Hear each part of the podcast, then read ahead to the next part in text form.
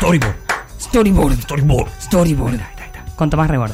Bueno, Te encantó. lo siento un poco devaluado. ¿Querés que hagamos una transición, subimos la cortina y arrancás? No, no hace falta, no. Está, Subime la cortina un poquito, por favor. Match de improvisación.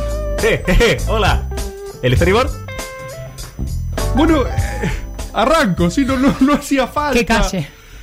Vamos a estar hablando, efectivamente, gracias Elisa Sánchez, eh, de Teodoro Roosevelt, eh, quien fue titulado por su biógrafo como el último romántico, y no estaba hablando de Juan Román Riquelme.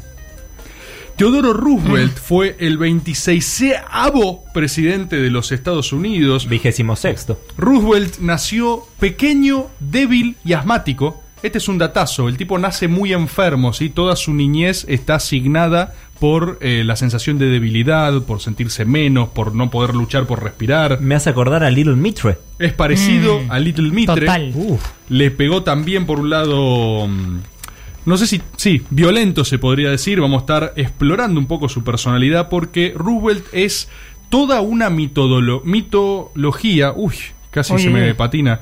¿Cómo está Urano? Sí, ¿cómo está el Urano retrógrado? Esto es una mitología de eh, el yanquilandismo, ¿sí? Porque lo que vamos a ver es que eh, medio que la doctrina del destino manifiesto norteamericano, que es esto de creer en el imperialismo, en esta cosa irradiante de los Estados Unidos, nace con Roosevelt. Llega al poder con Teodoro Roosevelt. ¿No se llama Delano? No, no, no, no. Delano es el sobrino. Ah. Eh, este es- igual es interesante esto porque es el tío. Teodoro Roosevelt es tío de Franklin Delano. Teodoro Roosevelt, referente del Partido Republicano. Franklin Delano, un tremendo demócrata. Mm. Datazo, digamos. Pero hay continuidades entre ambos, es súper interesante. Algún día vamos a hacer de Delano Roosevelt también. La cuestión es, el tipo nace débil, enfermo, va a Harvard, entrena boxeo, se prepara. Hay un primer quiebre en su vida porque eh, tiene una esposa, es muy feliz, estudia historia, después empieza a estudiar derecho, lo eligen representante de la Asamblea Neoyorquina, muere su esposa. El tipo ese día en su diario marca una página con una cruz gigante y pone la luz se ha ido de mi vida, una cosa así como dramática, y el chabón se retira a Dakota del Norte, retiro pire, eh, por dos años. Vamos a ver que a lo largo de la vida Roosevelt, eh, su vida está asignada por esta cosa del retiro enigmático, esta cosa de irse, volar, irse a una expedición inhóspita. El chabón después dijo, yo nunca hubiera llegado a presidente sin Dakota del Norte, sin esos dos años donde se abstrajo de todo, flasheó mambo full cowboy, o sea, viviendo a lo, a lo West Yankee, bien todo el estereotipo de, ese, de esa índole. Y el loco vuelve, efectivamente. Vuelve a Nueva York, eh, vuelve a hacer una carrera política al interior de la policía. Y acá tiene como su primer hito mitológico. Estalla eh, la guerra hispanoamericana, ¿sí? En Cuba, una guerra eh, de independencia cubana en la cual se empiezan a disputar la política yanqui-americana con España, algo por así decirlo, la titularidad colonial de Cuba. ¿Qué hace Roosevelt, funcionario neoyorquino? Agarra y arma un ejército de voluntarios para ir a pelear a Cuba. Un ejército de civiles. eh, Es como si hay un conflicto hoy con, en, Ma- en Malvinas y Massa agarra y dice, che, ¿quién se prende? O sea, funcionario, tipo electo. Eh, político eh, de establishment. Arma los Rough Riders. Uf. o sea, Massa es nuestro Roosevelt. no, no, no, Ah, para nada. Va- eh, Es un... Vamos a ir completando el cuadro, vamos a ir completando el Bien. cuadro. ¿Año? ¿Fines de 1800? Sí. No, a ver. No sé, no me acuerdo los años, esto es improvisadas. Bien. La cuestión, Rough Riders significa eh, algo así como los jinetes aguerridos, los jinetes rudos. Y ahí arranca la cosa más mitológica, porque el tipo se arma de gente aguerrida a caballo a ir a pelear contra españoles en Cuba, pudiendo no hacerlo, ¿se entiende? O sea, es este, este, este es el mambo de voy a este, voy a este llamado. El loco vuelve. Y vi, vuelve esta cosa de irse retorno, irse retorno. Cuando vuelve, vuelve agrandado, envalentonado. Había una cosa ya mitológica en su imagen. Y justamente empieza a generar mucho ruido al interior del Partido Republicano. Los republicanos lo quieren cagar, lo quieren cercar y dicen, uh, este chabón va a ir a disputarnos la presidencia, qué paja. Empujémoslo a vice de la fórmula que vamos a llevar. Lo duermen, le ofrecen la vice, creen que lo van a acercar ahí. Y fíjate qué es lo que pasa. Muere el presidente. Oh. Atentado anarquista. Una cosa, un mambo así bien dualdista. El tipo termina siendo presidente de los Estados Unidos a los 42 años. Es el presidente más joven de la historia norteamericana.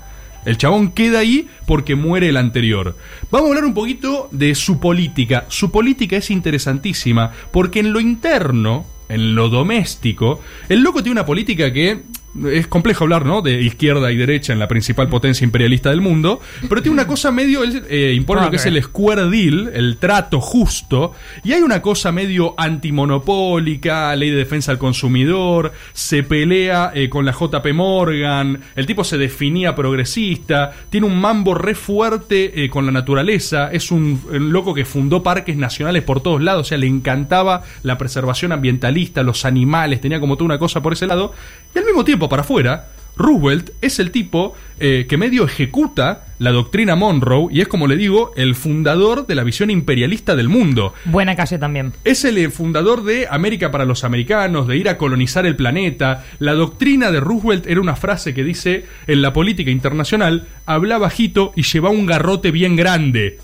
Ah, o sea, para romperle la cabeza al otro si no le gusta. Es un tipo que invade y revienta República Dominicana. Es el que funda la base Guantánamo en Cuba. Y es el chabón que también crea el canal de Panamá, por ejemplo. Una obra que podría tener un bloque entero, porque fue una locura de ingeniería lo que hicieron con el canal de Panamá. Lindo agujero. Pero piensen que partió el continente del mundo trazando una nueva ruta de comercio que antes te tenías que ir hasta el sur del mundo para pasar del otro lado. O sea, una obra de ingeniería que re- se- conllevó muertos, guita, lo que sea, y colonización, básicamente, porque la hizo Estados Unidos y la impuso en Panamá.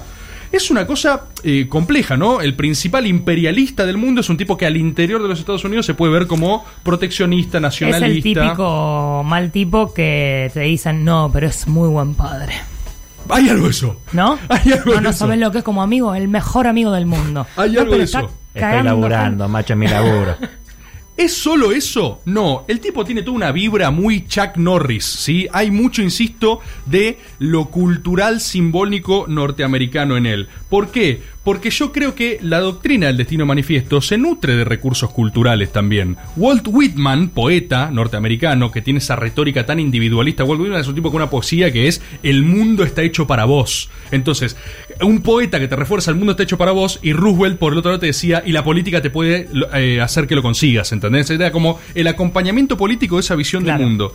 El tipo cuando termina su mandato eh, se va y desaparece en África, como Marquito, Marquito Peña. Peña. Es muy into the wild. Sí, todo. pero tiene un pire- Por eso digo, hay una pesado. contradicción súper interesante que es re pesado, va a ser ahora cuando vuelva. Pero el chabón es eso, ¿viste? Retiro místico. Onda, presidente de los Estados Unidos más joven de la historia. Mi Me misión voy. aquí ha terminado. Debo irme a África, a explorar lo desconocido. Vuelve después de dos años, ¿entendés? O sea, tiene ese mambo. A la Pero política. no estaba vendiendo animales del zoológico como Marquitos. No, no, no, Ah. explorar, explorar, trazar lo desconocido, ver qué onda. Y el tipo tiene eso aparte, te, desa- te desestabiliza el tablero, porque el chabón se va, decís, bueno, qué sé yo, se fue a África, no sé dónde tanto, ¿entendés? Digo, no es una variable contingente de la política, y de repente vuelve. ¿Cómo decían, Chris? He went- Good improvisation No, he he made. went to- He went to Africa. He Yes. took tickets to travel to Africa. Cuando Wow. vuelve, efectivamente, el tipo que era presidente era Taft, que es el chabón al que él le dejó la, la candidatura, básicamente, quien de él dejó el mando porque también era republicano. Resulta que vuelve y dice, quiero ser yo de vuelta, presidente. Uy. Taft dice, te fuiste pero- a África dos años. El que se fue a. Sevilla. Claro, basta, hermano. Lost his chair. Efectivamente, eh, tienen una interna abierta, republicana, como tienen con su buena tradición eh, política. Eh, Roosevelt pierde la interna. Taft dice, bueno, perdón, buenísimo, sí, el que gana conduce, el que pierde Listo. acompaña. Roosevelt dice, no, no quiero, quiero ser yo presidente igual. Roosevelt es eh, uno de los primeros tipos que dice, perfecto, para ir a la interna, armo mi propio partido. El Y chabón gano las elecciones. Lanza el partido progresista, fíjense, ¿no? La- el- creo que es el primer partido progresista, un tipo, eh, el, el principal imperialista del mundo lanzó el primer partido progresista. Y el chabón compite con Taft en las generales con su propio partido Excelente. y le gana No. le gana dato de color haciendo campaña para haciendo esa campaña para las presidenciales a Roosevelt le disparan dando un discurso Y sigue. sigue hablando. Es un falopero. le hacen un atentado porque el chabón era infumable no era un tipo que estaba completamente loco un tipo que- que arremetía al mundo que estaba sacado. Le hacen un atentado y el chabón sigue hablando. Habla durante una hora con una bala en el pecho Me estás jodiendo. Salió en todos los diarios, toda la hora, tipo, che, este chabón es Superman, ¿entendés? O Hay que votarlo. Claro, es que es totalmente, o sea, vos, podés no estar de acuerdo con la interna, pero che, che, ¿sabés que le dispararon el pecho y sigue hablando una hora? Bueno, ese tipo tiene que ser presidente, o sea, eh, no sé qué onda eso. Sí, la verdad que sí. The Cuestión, el chabón arma su propio partido, o sea, por fuera de los demócratas republicanos, y le gana al, al candidato republicano. pierde contra el demócrata, o sea, divide a los republicanos. Pero es la primera vez y única en la historia norteamericana que un partido que no es uno de los dos grandes queda segundo. O sea, el chabón rompió el sistema de partido yankee eh, porque se le cantó, básicamente. Cuando pierde esa, ¿qué hace? Dice, hora de explorar lo desconocido otra, Otra vez. Se va a Brasil. Bra- otro dato de color. Hay un río en Brasil que se llama eh, Río Roosevelt. Porque básicamente lo descubre él, ¿no? O sea, va por Brasil y dice, el, el río Teodoro Roosevelt. Dice, ¿Por qué carajo es un río Teodoro? Porque el chabón se fue y exploró un río después de hacer eso, ¿entendés? O sea, tiene ese mambo, es una locura. Lo descubre, dice. Pero bueno, ¿viste? ¿Vos qué pensás, Cristian? De que Que las arañas que debe haber habido en ese Ah, momento en bueno, ese lugar. tan lo importante. Bueno, hablando de las arañas, el tipo casi se muere en Brasil. Una vez, ¿entendés? Claro, está. lo pica Into un. the wild. Lo pica un sí. ¡Oh! Lo pica y el chabón que se Hizo muere. Claro, ese casi se hace mierda. No se muere. Y de todas formas, igual, hay algo que yo quiero destacar que no tiene nada que ver con todo esto, pero me resulta primordial. Improvisadas. Y el tipo es, es lo siguiente: el tipo era un poeta. Aparte de todo esto que conté, hombre de Estado, hiperviolento, colonizador, destructor de Centroamérica, eh, todo esto, Pero Square qué tipazo, ¿eh? Qué amigo. poesía, era poeta el chabón. Robert Frost, un famoso poeta, dijo, este fue de nuestra especie, sabía de poesía, como otro que lo miraba y decía, este es nuestro. ¿entendés? Era un poeta. Tengo un par de frases de Roosevelt que son eh, estremecedoras, pero hay un millón. Invito a la gente a googlear Theodore Roosevelt y ver qué se encuentran. Básicamente, mira, voy a leerte un popurrí de frases el único hombre que no comete errores es el que nunca hace nada. Gran concepto que después retoma Juan Domingo Perón. Exacto. ¿Sí? Otra, el peor de todos los temores es el miedo a la vida. Roosevelt. Otra, esta es buenísima. Los hombres nunca pueden escapar de ser gobernados. O deben gobernarse a sí mismos o deben someterse a ser gobernados por otros. Teodoro. Tremenda. Mira hacia las estrellas, pero mantén los pies firmes en el suelo. O sea, poesía, ¿sí? O sea, un tipo Sí. eh, sensible. Esta es durísima. Si tengo que elegir entre la paz y lo correcto, elijo lo correcto. Uh, uf. Me interpela. Otra durísima. En cualquier momento de decisión, lo mejor que puedes hacer es lo correcto. Lo peor que puedes hacer es nada. O sea que ante la duda sentila, bancaría caricias improvisadas. Ahí está. Todo esto para decir que está a favor. Otra más así de que te interpela lectoramente. Soy parte de todo lo que he leído. Tipo muy lector, muy escritor. Ha escrito muchísimo el chabón. Y esta, una gran democracia debe progresar o pronto dejará de ser grande o democracia. Uh, me Durísima. encantó. Durísima. Cierro con una última y después quiero leer un fragmentito de un discurso que me vuelve loco. Dice, Theodore, no pidas una carga ligera, pide unas espaldas fuertes. Una cosa, ¿se entiende? Todo es retórica del esfuerzo, todo Sí. es retórica de estar loco, todo es retórica de ir, reventar África, volver. del individualismo y también. romper y partir. Totalmente. Totalmente, es una lógica completamente individual. Yo remarco mucho eso en términos culturales. ¿eh? La poesía Sí, de Walt obvio. Whitman tiene que ver con eso. Es el hombre que conquista el universo. De hecho, hablando de este, este mismo formato, el tiene un discurso famosísimo que da en París, eh, que se titula El hombre en la arena, lo pueden buscar ahí. Y hay un fragmento ¿Cómo que a mí. The man in- The Man Sí. in the Sand. In the arena, en realidad, porque es de The Coliseo. Sandyman. Es un fragmento que a mí me, me emociona de verdad. Digo, es- me parece poéticamente hermoso y conceptualmente muy lindo y sirve mucho para la política y para correr gente por derecha. Storyboard.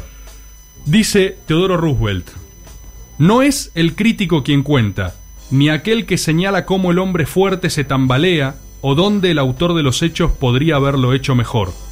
El reconocimiento pertenece al hombre que está en la arena, con el rostro desfigurado por el polvo y el sudor y la sangre, quien se esfuerza valientemente, quien erra, quien da un traspié tras otro, pues no hay esfuerzo sin error ni fallo, pero quien realmente se empeña en lograr su cometido, quien conoce grandes entusiasmos, las grandes devociones, quien se consagra a una causa digna, quien en el mejor de los casos encuentra al final el triunfo inherente al logro grandioso y quien en el peor de los casos, si fracasa, al menos fracasa atreviéndose en grande, de manera que su lugar jamás estará entre aquellas almas frías y tímidas que no conocen ni la victoria ni la derrota.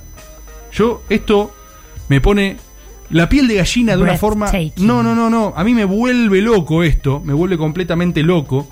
Eh, y para cerrar esta, al respecto de esta figuraza, a quienes les invito a leer, para mí una de las figuras más asombrosas de la historia de la humanidad, tipo que ha influido en el curso de la civilización, para bien o para mal, eh, hasta nuestros días. Hay una frase que dice el vicepresidente Marshall cuando Roosevelt muere. Él muere el 6 de enero de El 19... planero. ¿Eh? El planero. Marshall. Sí, el planero Marshall en Un 1919... chiste Con secundario completo. ¿eh? Finísimo, finísimo. El 6 de enero dice Marshall, Teodoro Roosevelt, recién muerto en Nueva York, la muerte tenía que llevárselo dormido porque si Roosevelt hubiera estado despierto habría existido una pelea. Excelente. Cuando lo levantaron a Roosevelt de su lecho de Qué muerte, pesado. abajo había un libro. ¿Cuál? No tengo idea. Caricias libro. improvisadas.